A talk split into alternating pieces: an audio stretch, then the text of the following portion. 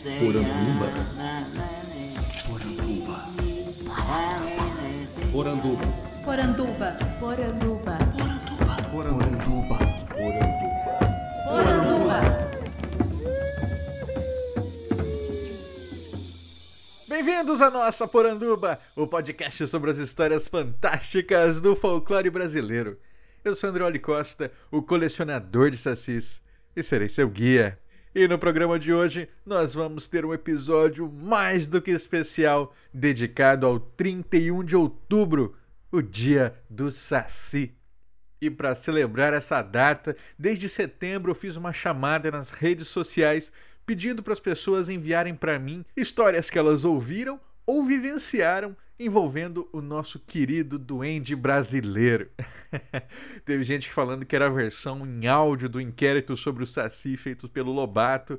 Eu não tenho essa pretensão toda, mas com certeza nós vamos ter aqui um maravilhoso repositório de histórias enviadas do Brasil inteiro para a gente saber o que que o Saci anda aprontando por aí. Então, nesse episódio, eu vou alternar entre áudios que me mandaram pelo WhatsApp, né, e eu dei aquela editada para ficar um pouco mais dinâmico, e histórias que eu recebi por e-mail ou pelo Facebook. Beleza? Então, de início, eu já agradeço todo mundo que participou, todo mundo que mandou suas histórias, inclusive sobre outros mitos que não o Saci. Vocês podem ter certeza que vão haver outros programas com esse formato por aqui. Já deixa anotado aí na agenda, na quaresma do ano que vem, vamos ter um episódio só sobre histórias de lobisomem. Recebi um monte, tenho certeza que vou receber ainda mais, então já deixa aí na agenda. Os outros, logo logo, a gente vê circulando também. Então vamos para o programa que começa agora.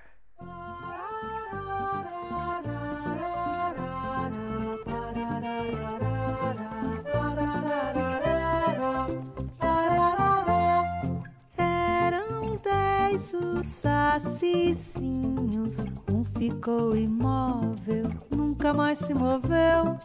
Sobraram nove, eram nove os sacicinhos. Um comeu biscoito, o biscoito tava velho. Sobraram oito, oito sacicinhos. Um foi de charrete, a charrete emborcou. Sobraram sete. Eram sete os sacizinhos, um foi contra as leis, teve que fugir. Sobraram seis, Eram seis os sacicinhos. Um colocou brinco, um brinco enferrujado. Sobraram cinco.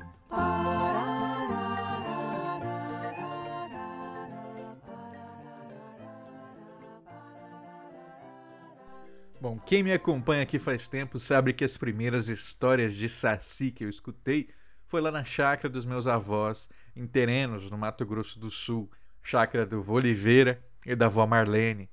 Com o Voliveira eu já tive o prazer de gravar um episódio de Poranduba, o Poranduba número 15, se não me engano. Dá uma conferida lá, foi muito especial, muito emocionante para mim.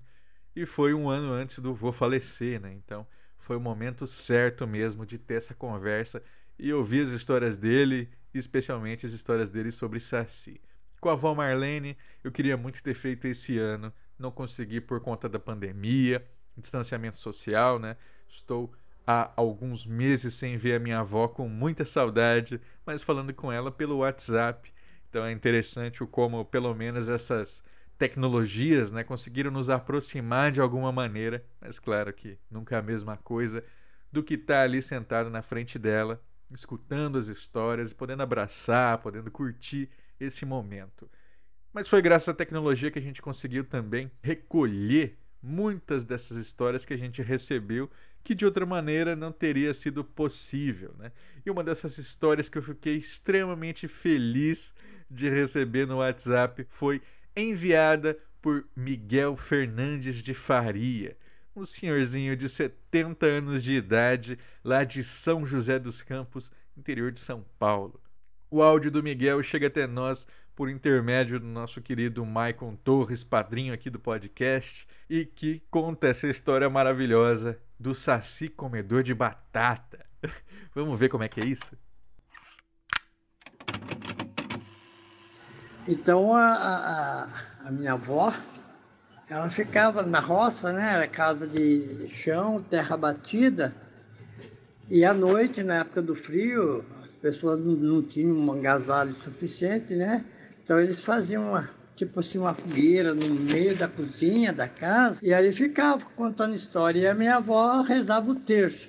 Aí pegava e colocava batata naquela brasa para assar, para tomar no café de manhã cedo. E chegava de manhã e não tinha nenhuma batata assada lá. Aí um dia ela falou assim, não, hoje eu vou ficar, eu quero ver o que que está acontecendo isso. Aí quando foi meia-noite, mais ou menos mais fora de hora da noite, aí que chegou e esparramou tudo e foi tentar pegar aquela batata assada ali. Ela pegou, aproveitou aquele tiro, fez uma laçada e jogou, laçou o bichinho, era o saci.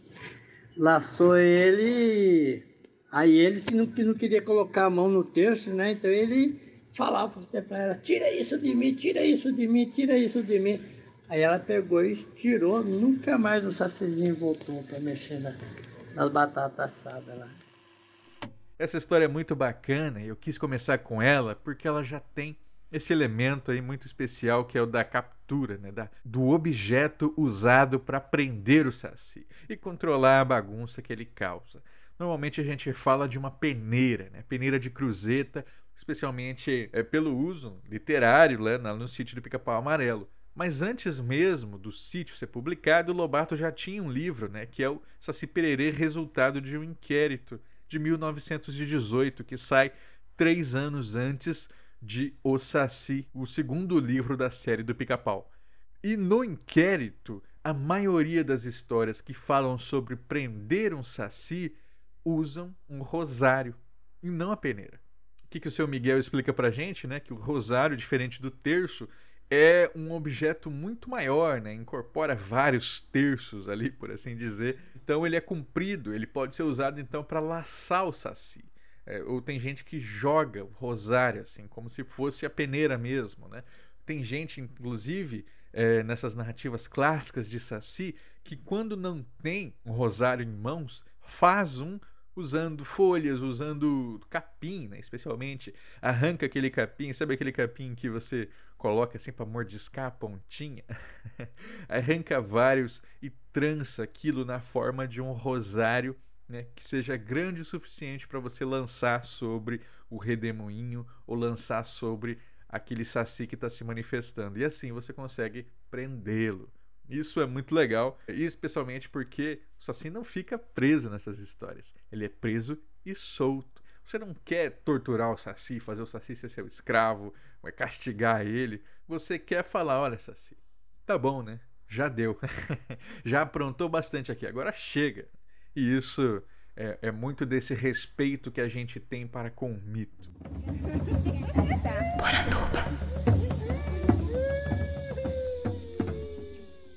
Agora eu vou ler uma história para vocês. Essa aqui foi enviada pela Iara, lá de Minas Gerais.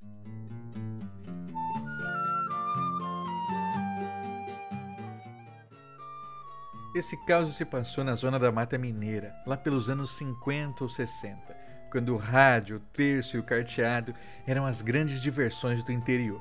Eu nem era nascida, ouvi de uma vizinha, filha de um senhor que o Saci perseguiu. Bom, isso aconteceu na zona rural de um vilarejo com o senhor João Donato. João tinha ido jogar carteado na casa de algum amigo em um sítio fazenda das redondezas. Como era noite de lua cheia, não tinha problema voltar para casa à tarde. E quando eu digo tarde, é tarde mesmo.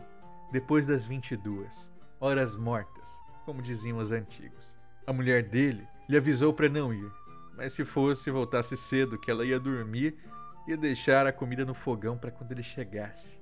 Não ia ficar esperando, não. E ainda avisou: Olha, tem assombração nas estradas de dia, que dirá de noite? Pois bem, truco pra lá, truco pra cá, as horas se passaram. Deu um horário em que o sono chegou, o dinheiro acabou e cada um foi para o seu canto.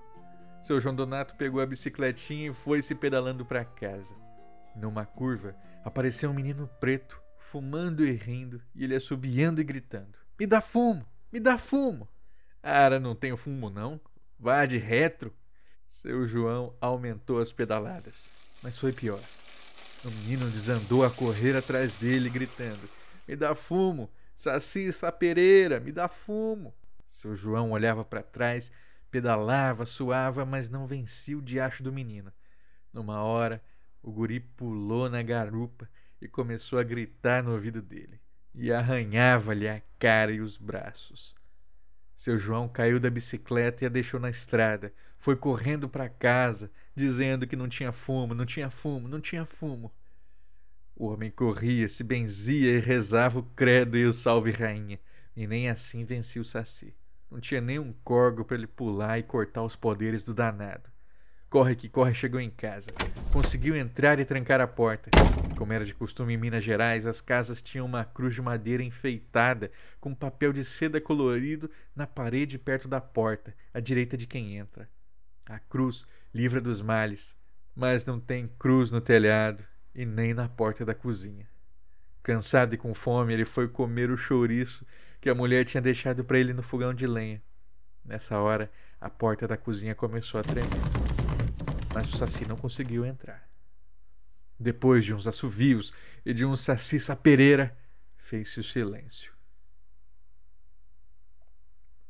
Achando que estava em paz, o homem foi terminar o prato e pitar um cigarro de palha. Para quê? De repente, um braço passa pela chaminé e uma mão se estica lá de dentro. Ele só ouve: Me dá fumo. Foi chouriço para um lado, feijão pro outro. Cadê cigarro? Cadê fumo? Cadê seu João? Seu João, homem calado e valente, caboclo das matas mineiras, dormiu no canto da esposa, de cabeça coberta e rezando o terço. Ele que nem ia muito à missa. No outro dia ele acordou com a cara arranhada, as mãos machucadas e sem bicicleta. Contou para a esposa o que sucedera. Ela só disse: Bem feito. Ainda bem que não é quaresma. Podia ser pior. Seu João mandou um dos meninos buscar a bicicleta na estrada e nunca mais voltou tarde do carteado. Carta só sábado de tardezinha. Houve quem disse que era tudo mentira, que ele havia brigado com alguma mulher. Por isso os arranhões. Outros diziam que era efeito da pinga. Mas seu João jurava que viu um saci na estrada, numa curva depois de uma moita de bambu amarelo em Jurumim, Minas Gerais. Que história maravilhosa, Yara. Muito obrigado. Essa história nos dá muito pano para manga, vocês viram, né? O dar um fumo para o Saci é um elemento clássico dessas histórias que vai fazer a diferença entre o duende ser o seu aliado ou ser o seu algoz. Então, não tem quem ande nas matas e não carregue ali um punhadinho de fumo de rolo para ofertar para o saci, para o caipora e para tantos outros que assim o peçam. É questão de gentileza. Você está passando ali na terra dele, é de bom tom fazer esse agrado. Tem outros dois elementos super legais aí que são aquilo que impedem a passagem do saci. Um é a cruz, então é por isso que você risca uma cruz na rolha da garrafa, por isso que o rosário pode prendê-lo, por isso que porteira que tem ali as madeiras atravessadas formando uma cruz também impedem que o saci cruze a porteira de um lado para o outro e no caso a cruzinha né, que fica atrás da porta. Gostei muito desse elemento.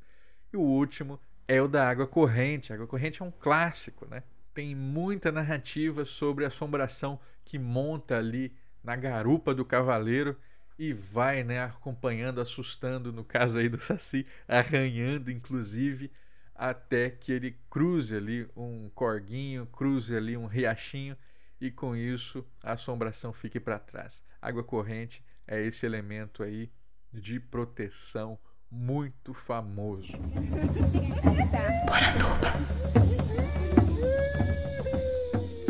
Essa mensagem aqui que eu recebi foi muito especial para mim. Foi enviada pela queridíssima Julia Drummond.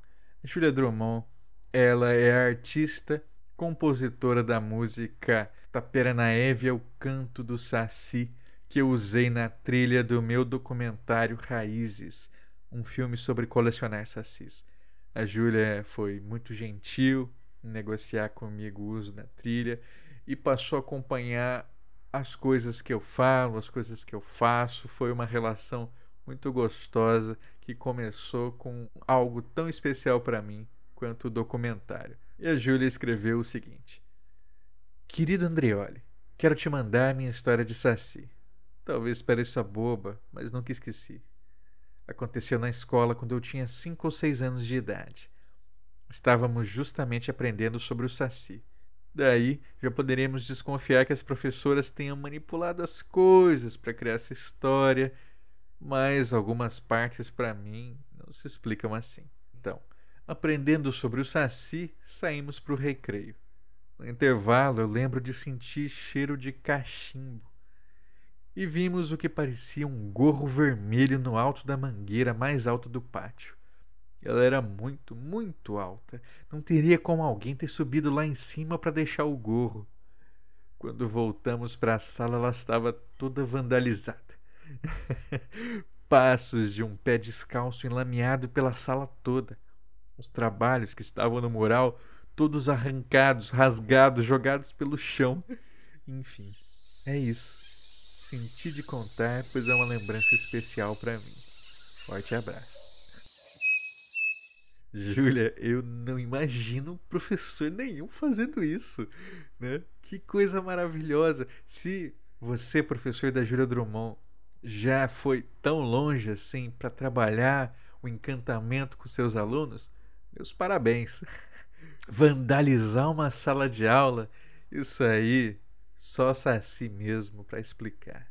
Eduardo Lourenço, contador de histórias, nos envia essa narrativa, né? Ele mandou duas. Uma é de um livro que ele está escrevendo, ele falou que breve deve estar tá saindo por aí, então anotem o nome dele. E outra se passou com ele, claro, né? Eu preferi trazer aqui para vocês essa narrativa que aconteceu com o nosso querido Eduardo. Olha só. E, e a minha história é a seguinte: eu, durante muito tempo, até o início dos anos 2000, eu trabalhei em obras, né? Trabalhei com construção, formação de engenheiro. E um dia eu estava numa chácara na cidade de Taubaté, então tinha um lajão que foi feito assim no chão, né? Um, tinha um concreto fresquinho, parecendo uma quadra, né? Mas onde iam se erguer uns pilares para o sobrado da casa, esse lugar ia ser garagem. Então estavam se fazendo as formas de é, para concretagem, né? as formas de madeira. Então a ferragem já estava no lugar, então a gente estava trabalhando com serra. Então cortando os madeirites, fez aquele muita serragem pelo chão, porque eram muitas formas, muita serragem. E eu conversando com o Jaburu, que era o, o encarregado né, dessa obrinha, tinha ele, mais dois pedreiros e dois filhos, né, que ajudavam como ajudantes de gerais lá da obra. E eu conversando assim com o Jaburu, de repente deu aquele rodopio. E eu vi que as folhas de goiabeira e de amora que tinham perto fizeram aquele rodopio. Vieram e aí eu percebi o tubo. Quando aquele tubo de roda-moinho passou pela serragem, subiu toda aquela serragem e desenhou, e o tubo ficou desenhado, o formato dele, e ele veio passou no meio. Quando ele passou por nós, eu falei, gente, olha o saci. E ele passou no meio, foi andando pelo gramado, e a gente vendo o desenho por conta das folhas e por conta da serragem que subiu até uma altura assim de mais ou menos uns 4, 5 metros de altura, subiu aquele tubo de roda-moinho e ele foi, passou assim na beirada do lago e quando chegou no muro de divisa que ia para um riacho que passava do outro lado, puf, caiu aquela serragem, aquelas folhas. Ficou todo mundo assustado, né, com o olho arregalado. E eu falei, comentei com o Jaburu, né, com o senhor isso aí é um saci, meu. A gente teve a oportunidade de ver o saci passar aqui no nosso meio. Aí o filho dele, que era mais novo, falou assim para mim: Ah, Edu, mas Saci, vocês acreditam nisso? Que história é essa? falei, é lógico que é, você nunca ouviu falar que é assim que funciona. Aí eu olhei para o alto, aquele azul, assim, sol forte, aquele azul do céu, eu olhei uma coisa branca lá em cima, assim. E aí eu percebi que aquilo era uma sacolinha, né, meio de plástico, voando, mas muito alto. Aí eu olhei para o que é aquilo lá no alto? Aí o menino falou assim, ah, acho que é uma sacolinha de plástico. Eu falei, lá é lugar de sacolinha de plástico? Ele falou, não, então é saci, bicho. Foi o Saci que passou por aqui. Muito bem, Eduardo. Você sabe o que, é isso? Eu costumo dizer que isso são os olhos treinados, né? Olhos treinados para ver o encantamento. Porque quem não tem olhar preparado vai ver só uma sacola de mercado. Mas quem sabe enxergar tem a certeza absoluta que ali era só um rastro do saci que passou. Quer ter o olho treinado também, pronto para enxergar a magia do cotidiano? Continua ouvindo nosso programa. Esse é um ótimo jeito de te introduzir ao encanto do folclore brasileiro. Quero deixar aqui também um abraço para o Léo Lana. O Léo ele é biólogo, trabalha na Mata Atlântica e na Amazônia e à noite sai em busca de louva-a-Deus, o animal que ele pesquisa. E ele manda uma história né, que, resumindo para vocês, diz sobre uma experiência que ele teve, né? Vendo uma chama que se acendia e apagava no meio da noite, como se fosse alguém fumando. Né? E aí ele se aproximou vagarosamente e viu que era um vagalume. Ele nunca tinha visto um vagalume com um brilho tão laranja assim, né? E ficou encucadíssimo com aquilo, imaginando se não tinha a ver. Eu respondi para ele agradecendo a história e contando que nos primeiros relatos de Saci se falava muito que ele tinha os olhos vermelhos, né? E às vezes os olhos vermelhos eram descritos como olhos de fogo. Então, essas luzes aí com certeza inspiraram muita coisa. então não duvido que isso tenha acontecido, mas é aquele negócio, né? Se você tem olhos preparados, você vai saber o que é Saci o que é vagalume e o que é outra coisa.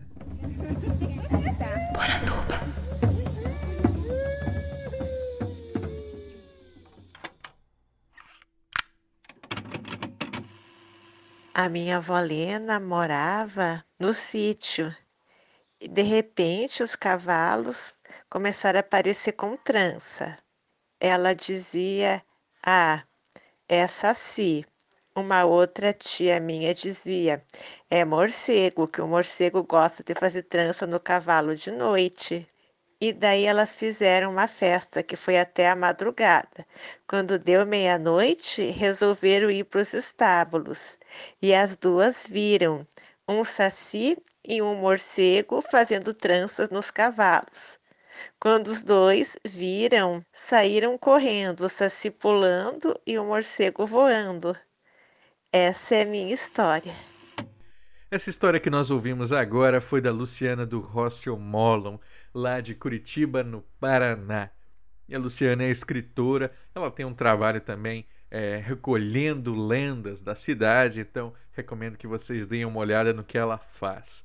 E eu selecionei essa história porque eu gostei demais por causa dessa dualidade, né? O morcego, o saci, quem é que dá nó afinal na crina dos cavalos? Quem é que atazana os animais? E dependendo da região, nós vamos encontrar um culpado diferente. Então, em Santa Catarina, por exemplo, eu já ouvi muitas histórias dizendo que são as bruxas. Se você encontra ali um nozinho na crina do cavalo, pode ter certeza que em Santa Catarina quem fez foi uma bruxa aqui no interior do Rio Grande do Sul, especialmente nas regiões de colonização italiana, quem dá nó é o sanguanel. O sanguanel, um duende, muito parecido com o saci também, com gorro vermelho. Às vezes dizem que ele é todo vermelho, inclusive, né? Dá nó na crina dos cavalos e toma o seu sangue. E no Nordeste, lá em Pernambuco, já me falaram que quem dá os nós é a comadre Fulozinha. E na sua região, quem é o responsável pelo nó nas crinas do cavalo? Comenta aqui embaixo pra gente, me manda sua história também. Às vezes pode ser um morcego com a ajuda de um encantado, né? Nunca se sabe. Essa história aqui quem contou foi o Bruno Borges Vieira, de São Paulo, lá pelo Facebook. Ele disse o seguinte: Minha avó conta que quando era criança, um dia o Saci pegou ela para assustar a mãe dela, minha bisa. Uma vez, ela brincando de esconde-esconde, se escondeu debaixo da cama e acabou dormindo. Ela falou que acordou do nada debaixo da cama e saiu e viu que estava todo mundo na sala chorando. Ela perguntou o que estava acontecendo e todo mundo ficou preocupado e começou a brigar com ela. No fim, ela descobriu que dormiu por um dia e meio e todo mundo achou que ela tinha fugido e estava pregando uma peça.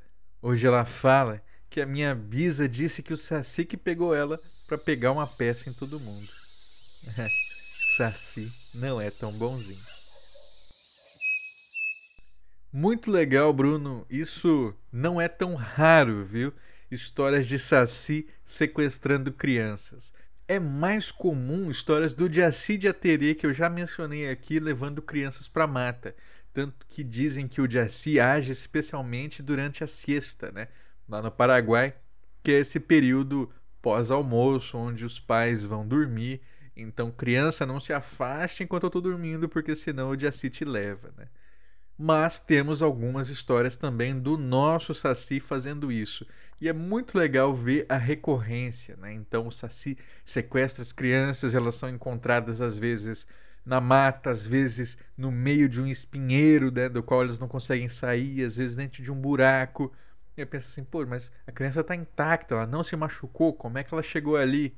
Foi o Saci aprontando, se assustando. E como é que essa criança está alimentada, né? Como é que ela ainda consegue estar nutrida, estando sumida tanto tempo? Aí sempre dizem que o Saci que dava alimento para elas, né? Então trazia mel, trazia frutas, né? Isso é bem frequente. Se você já ouviu, manda aí pra gente, eu quero saber qual que é a recorrência dessa história aí para vocês.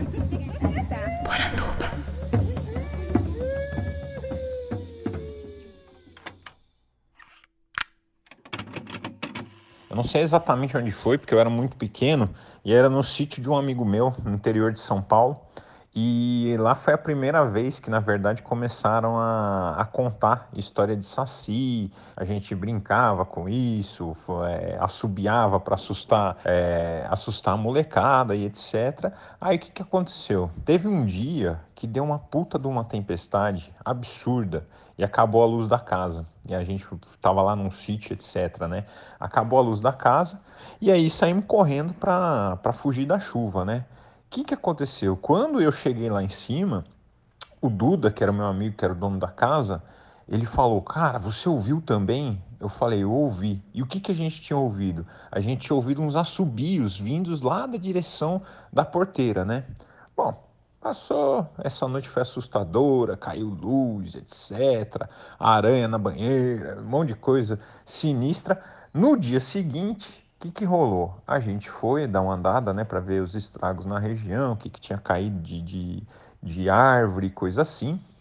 Tal. E de repente, já estava um dia bonito tal, e de repente no meio da estrada tinha tipo um algodãozinho, e aí esse algodãozinho eu falei, olha lá, o, gorrinho do Saci. na hora que eu falei, na hora que eu falei, sem brincadeira, o algodãozinho começou a girar, girar, girar, girar, fez tipo um tufãozinho assim, e aí depois ele caiu no chão. Não, mas foi exatamente na hora que eu falei, e no dia anterior a gente tinha ouvido os, os assobios lá em cima. Então, essa é a minha história. Um grande abraço para vocês, muito obrigado aí. É, o Guilherme de São Paulo nos mandou essa história para alertar, né? Não pode duvidar do Saci. Duvida do Saci, provoca o Saci que o bicho pega. Ele teve sorte de só tomar um sustinho ali, né? Mas quem já ouviu esse tipo de história de duvidar de Saci, sabe que às vezes ele pode exagerar na brincadeira, né? E acabar te botando pra correr. então, não brinca com ele. Ou se for para brincar, brinca junto. Essa história aqui chegou enviada pela Judite Bastos Leal Cruz. Ela conta que nasceu no interior de Minas e cresceu numa fazenda na cidade de Rio Preto. Meu velho pai adorava contar histórias de assombração. E a que eu narrarei se trata de Sassis. Meu pai fala que o irmão dele era uma pessoa irreverente e muitas vezes incauta. Me contou então que certa vez o tio Antônio subiu o morro para buscar umas vacas leiteiras para ordenha e começou a ouvir um assovio. Meu tio, despercebido e zombador, começou a imitar esse assovio. Imediatamente o assovio se intensificou e veio acompanhado de uma grande ventania, uma ventania que o cercava e um assovio que tomava sua cabeça de forma incontrolável.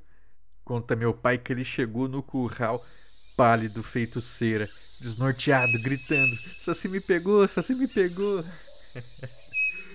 Olha, eu avisei, né? Acabei de falar para não ficar provocando o Saci. E se você quer saber o que acontece, né, quando você provoca o Saci e assovia fora de hora, né? Ouça o Quem Quer Ser um Folclorista com a Hatch e com o Fred do Yokai Watch BR. Eu conto uma história lá sobre uma menina perseguida pelo assovio de Saci que, olha, se eu fosse vocês, não assoviava mais de noite.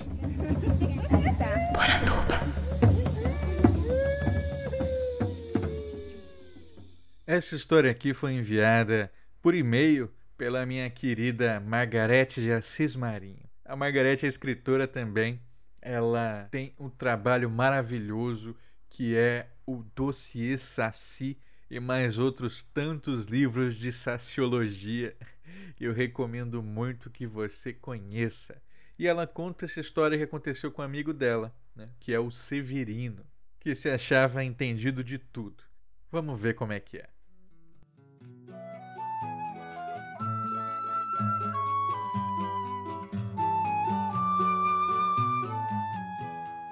Severino trabalhava de sol a sol e pouco tinha que o aporrinhasse, a não ser uma coisica ou outra, como o que acontecia com seu cavalo. Quase todo dia de manhã, quando ia pegar o bicho para ir para o pasto trabalhar, encontrava o cavalo assustado, com a crina toda emaranhada, nosada mesmo. Seu pai dizia que isso era coisa de Saci, mas como Severino não acreditava em Saci, nem mula sem cabeça, caipora, nem uma parentada deles, ficava em si mesmado. Certo dia resolveu tirar isso a limpo. Ia descobrir de qualquer jeito que coisa era aquela. Se Saci existia, ele ia pegar um para comprovar. Foi perguntando para quem podia e ficou informado que o Saci também era muito esperto. Era fácil pegar um não. Ensinaram ele a preparar o material para atrair o Saci. Uma peneira de bambu com cruzeta, uma garrafa escura e uma rolha de cortiça. Com esse material todo arranjado, ele tinha duas chances de prender o Saci. Ou esperava um dia que tivesse redemoinho, ou preparava uma armadilha no capoeirão da mata, com iscas para atrair o danado. Severino foi pela estrada de terra sem vivalma. Pegou bastante fumo de rolo, picou e soltou os pedaços pelo caminho até a plantação de Taquaruçu, que serve de viveiro dos sacis. Os danadinhos ficam nos gomos de bambu em gestação durante sete anos. Severino ouvia essas histórias, mas não conseguia acreditar. Ele era tinhoso. Histórias de impressionar qualquer caboclo não cismavam ele, não. Severino então chegou até a boca da floresta, espiou bem e nada de redemoinho. Então ele resolveu armar o marapuca com pedaços do fumo de rolo bem no meio dos taquarussus. Era a esperança dele para atrair o danado do saci. Ele se afastou alguns metros e se escondeu no meio da mata para ficar na espreita. Isso já era lá pelas oito da noite. Tudo silêncio. A única claridade era da lua. O barulho do silêncio era aterrador. Do seu esconderijo, Severino ainda apostava que era tudo mentira. Chegou a tirar umas pestanas quando de repente ouviu um estalo seco, vindo na direção da armadilha. Outro estalo e mais outro. Não conseguia ver nada. Foi aí que percebeu uma movimentação estranha. Folhas secas subiam em espiral rapidamente, num farfalhar estridente. Era um pé de vento. Severino quase escorregou de onde estava, mas conseguiu estreitar os olhos para ver o que estava no redemoinho. E não é que apareceu um menino pequeno de uma perna só, agachado perto da armadilha? Severino não podia acreditar naquilo. Não era possível. Fez-o pelo sinal várias vezes e ficou quieto novamente, esperando a armadilha prender o moleque. Silêncio total. Ele só ouvia sua respiração. Parecia que o coração ia sair pela boca. E por pouco não saiu quando as gargalhadas ecoaram pelo silêncio. Severino escorregou, levantou, arranhou-se no mato a ponto de não parar de pé. Olhou de novo e só via fumaça nos taquarussus. E foi um tal de assovio e risada sem dar para saber de onde vinham. E a ventania passou por ele, provocando arrepios. Tropicando, Severino saiu de lá a correr. Chegou em casa ofegante e assustado. Naquela noite ele não pregou os olhos, pois dizem que o saci escolhe a quem perseguir. E Severino desconfiava que tinha sido escolhido. Por diversas vezes ele sentiu uma cafungada perto da cama. Já quase amanhecendo, ele ouviu por sete vezes seguidas o Saci puxando o fumo do seu cachimbo. Ou será que era uma galinha no quintal ciscando perto da janela do quarto? Ah, acho que eu tô ficando doido mesmo. É só esse pessoal falar coisa que eu fico cismado. Será que eu sonhei com isso tudo, gente? Danada de palavra que tem poder. Faz até a gente ver coisas, só. Essa história da Margarete, bem mais literária do que os outros mandaram, né? Mas o estilo dela não tinha como ser diferente. E aqui tem um elemento bacana, né? A gente já falou sobre os nós na crina do cavalo, sobre o jeito de prender o saci. E aqui a grande questão é o taquaruçu essa narrativa de que o Saci demora sete anos para se gestar no bambuzal, para daí sim nascer e ver o mundo aprontar por mais 77 anos, é muito conhecida. É conhecida também pelo nosso outro ouvinte, que é o Caio Gregory. O Caio ele manda essa história que aconteceu quando ele foi fazer um acampamento no interior do Rio de Janeiro. Ele fala que sempre ouviu essas histórias de que o Saci nasce em noite de tempestade, quando o gomo do Taquaruçu estala, mas nunca botou muita fé. Até que aconteceu essa história que ele vem contar pra gente. Então a história do Saci começa lá, nasce lá em Lumiar, né? Lumiar é um distrito da cidade de Nova Friburgo, na Serra Fluminense, né, nas montanhas do Rio de Janeiro. E essa história começa quando eu fui fazer um acampamento lá, né? E lá a gente conheceu uma moça que, enfim, ela vendia comida vegana numa feira e ela convidou a gente para conhecer a casa dela, né? Uma casa de bioconstrução, né? Lá perto da Pedra de Benfica, né? E aí a gente a gente ficou na casa dela, acabou que a gente pegou amizade com essa moça e a gente ficou na casa dela quase quase duas semanas, né? E teve um dia que eu estava sozinho, né? O pessoal tinha saído para ir, ir na cidade, eu tinha ficado na minha barraca, né? No quintal dela e eu senti, né? Tipo, eu senti uma presença assim, uma coisa que me deu um pouco de medo no começo, né? Não sabia muito bem explicar o que que era. E eu e tava tudo muito escuro, né? Tipo lá no quintal, né? Tava tudo muito escuro. E detalhe, a casa dela ficava na beira de um rio com muitos bambuzais, né? E dentro da religiosidade dos orixás, né? Tipo assim, a religiosidade afro-brasileira, os bambuzais, eles são um assentamento de da orixá Yansan, né? Tipo assim, são centros de poder da orixá Yansan, que é a senhora dos ventos, né? e das tempestades. Então, nesse dia, né, no bambuzal, eu senti uma presença, né? E quando eu olhei bem, eu fiquei tentando olhar no escuro para ver se eu vi alguma coisa. E eu realmente vi, assim, tipo, eu não consegui ver claramente, né? Porque estava muito escuro, né? Tipo, e o Saci, ele é, ele é bem pretinho mesmo. Mas eu vi um, mas eu vi um serzinho pequenininho, né? Do tamanho de um, de um, de uma, de um, uma criança de um ano, mais ou menos, assim, uma coisa bem minúscula, pulando de um lado para o outro, assim, tom, tom, tom, tom, pulando, pulando.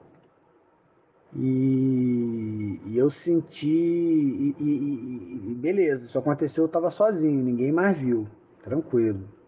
O pessoal chegou, a gente acendeu uma fogueira e começou a tocar violão, conversar. E nisso, essa moça, né, a dona da casa, a bruxa, ela começou a cantar uma canção. E eu fiquei tudo arrepiado, né? Eu falei para ela, cara, eu acho que eu vi um saci hoje. Aí ela olhou para mim, sorriu e falou: Bom, você não é o único, né? Eu moro aqui, que é a casa dos sacis, né? E aqui moram vários sacis. Então, assim, eu não senti medo do saci, né? Porque eu eu estava numa conexão muito tranquila com a dona da casa, com a natureza. E o Saci ele, ele me trouxe um presente, né? Porque naquele, naquele momento, naquele dia, eu fiz, a, eu fiz as minhas orações, né? E aí eu comecei a cantar uma música, né? Hoje eu sou, quer dizer, eu já era músico antes, né? Mas sou músico desde os 15 anos, né? Mas naquele dia que eu encontrei o Saci, eu me tornei eu me tornei compositor, né? Que coisa maravilhosa, Caio. Achei muito linda essa introdução à sua arte, né? Isso nos mostra quanto que o Saci e o folclore de maneira geral, eles são inspiradores. Eles podem nos gerar impulsos para criar e fazer essas histórias permanecerem vivas. Então, achei muito legal essa história que você compartilha e também esse elemento que você introduz, que é o da cultura afro-brasileira. Há muitas influências culturais que fazem o Saci ser esse mito que nós conhecemos hoje. Então, sim, temos a influência direta dos povos Guarani que tem o seu encantado, né, que se chama Jaci Aterê, somando-se a essa influência indígena, nós temos, claro, a influência do português, onde é, vão ser introduzidos elementos como a carapuça e o fato dele aprontar dentro de casa, especialmente sumindo com coisas, né, bagunçando. Isso aí é uma tradição que a gente pega dos europeus. E, obviamente, temos também muita influência africana. Dos africanos, o Saci incorpora vários elementos de orixás. Por exemplo, Exu é o dono do assovio. E o Saci tem essa relação muito forte com o assovio também. O Saci tem essa relação com as matas, a perna única. E isso vem muito dos orixás Ossain e Aroni. Essa relação com Yansan, eu te digo, Caio, que eu nunca tinha ouvido antes. Aí acho que o Saci pode não ser é, um, não ter uma relação direta com Yansan, mas com certeza ele é um grande aliado.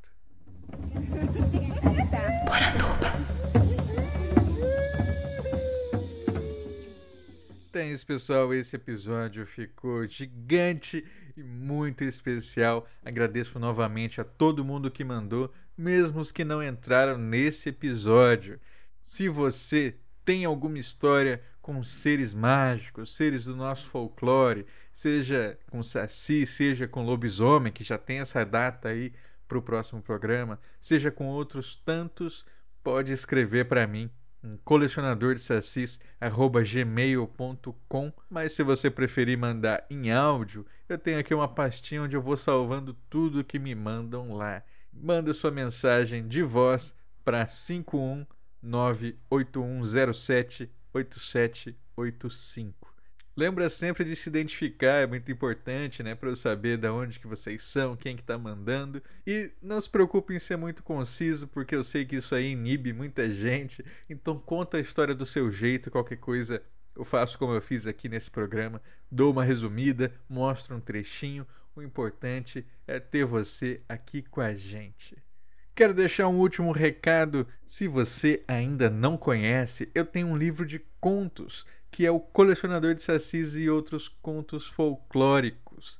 Ele tá num precinho muito especial, tá baratinho, menos de seis reais ou gratuito se você tem o Kindle Unlimited. No momento só em e-book, mas quem tá lendo tá gostando demais. Então, vai lá dar essa força e se divirta com histórias de folclore, especialmente de Saci, de um jeito que você nunca viu. Muito obrigado a todos, feliz dia do Saci e vamos celebrar o folclore e o nosso querido duende o ano inteiro.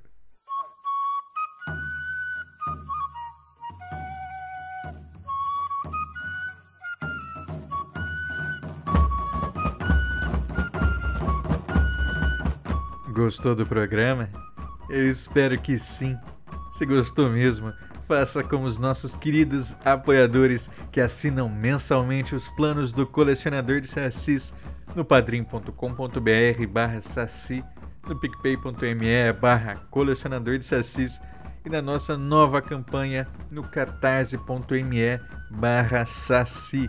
É pelo Catarse que estamos dando força para o nosso projeto de audiovisual. Então, para garantir vídeos no YouTube todo mês, para garantir as nossas lives do Quem Quer Ser um Folclorista, que vira depois um podcast aqui, apoia no Catarse, dá essa força para gente. Vai ser um prazer ter você aqui conosco. E é por isso que eu quero mandar um grande abraço para o nosso mais novo apoiador lá do Catarse, que é o Marcos Nogas. O Marcos se junta a esse grupo maravilhoso formado por Agatha Orzedo, Alex Mir, Ana Lúcia Mereger, Anderson Arndt, Bruno Janowski, Bruno Moraes, Caio Geraldini, César Silva, Daniel Burli, Daniel Medina, Damian Valendorf, Douglas Rainho, Euclides Vega, Eric Silva, Fernando Jackson, Fernando Sussman, Gabriel Quartan, Gelsi Silva, Guilherme Kruger, Guilherme Passos, Gustavo Wendorf, Rosaná Dantas, Ian Fraser, Júlio Vieira, Carla Godoy, Cleuson Costa, Leandro Araújo, Lentes Cor-de-Rosa, Luiz Teles, Maico Wolfert, Maiara Lista, Maurício Filho, Maurício Xavier, Matheus Abreu, Michael Torres, Micael Meneghetti, Nildo Carinque, Pablo Melo, Pedro Scheffer, Rafael Glória, Rafael Joca Cardoso, Ricardo Santos, Rodrigo Cunha, Thomas Misfeld, Thiago Chiavegatti, Vinícius Milhomem, Victor Nogueira, Vitória Silveira, Valdeir Brito e Zé Wellington. Muito obrigado, pessoal. Vocês ajudam a tirar o folclore da garrafa. Esse podcast foi produzido e editado por mim, Andrioli Costa, o colecionador de sacis. Acesse colecionadordesacis.com.br. Confira nossa produção em vídeo em youtube.com barra colecionador de sacis e siga nossas redes sociais, estão os links todos aqui no post. Um abraço e até a próxima.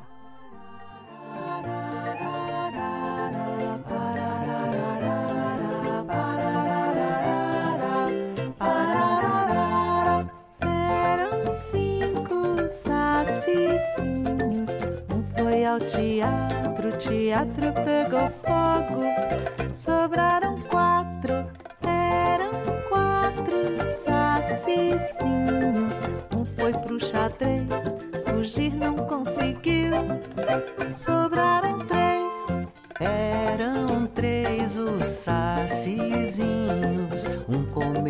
arroz, o arroz era mofado. Sobraram dois, eram dois os sacizinhos. Um fez um jejum, jejum demasiado. Sobrou só um. Sobrou só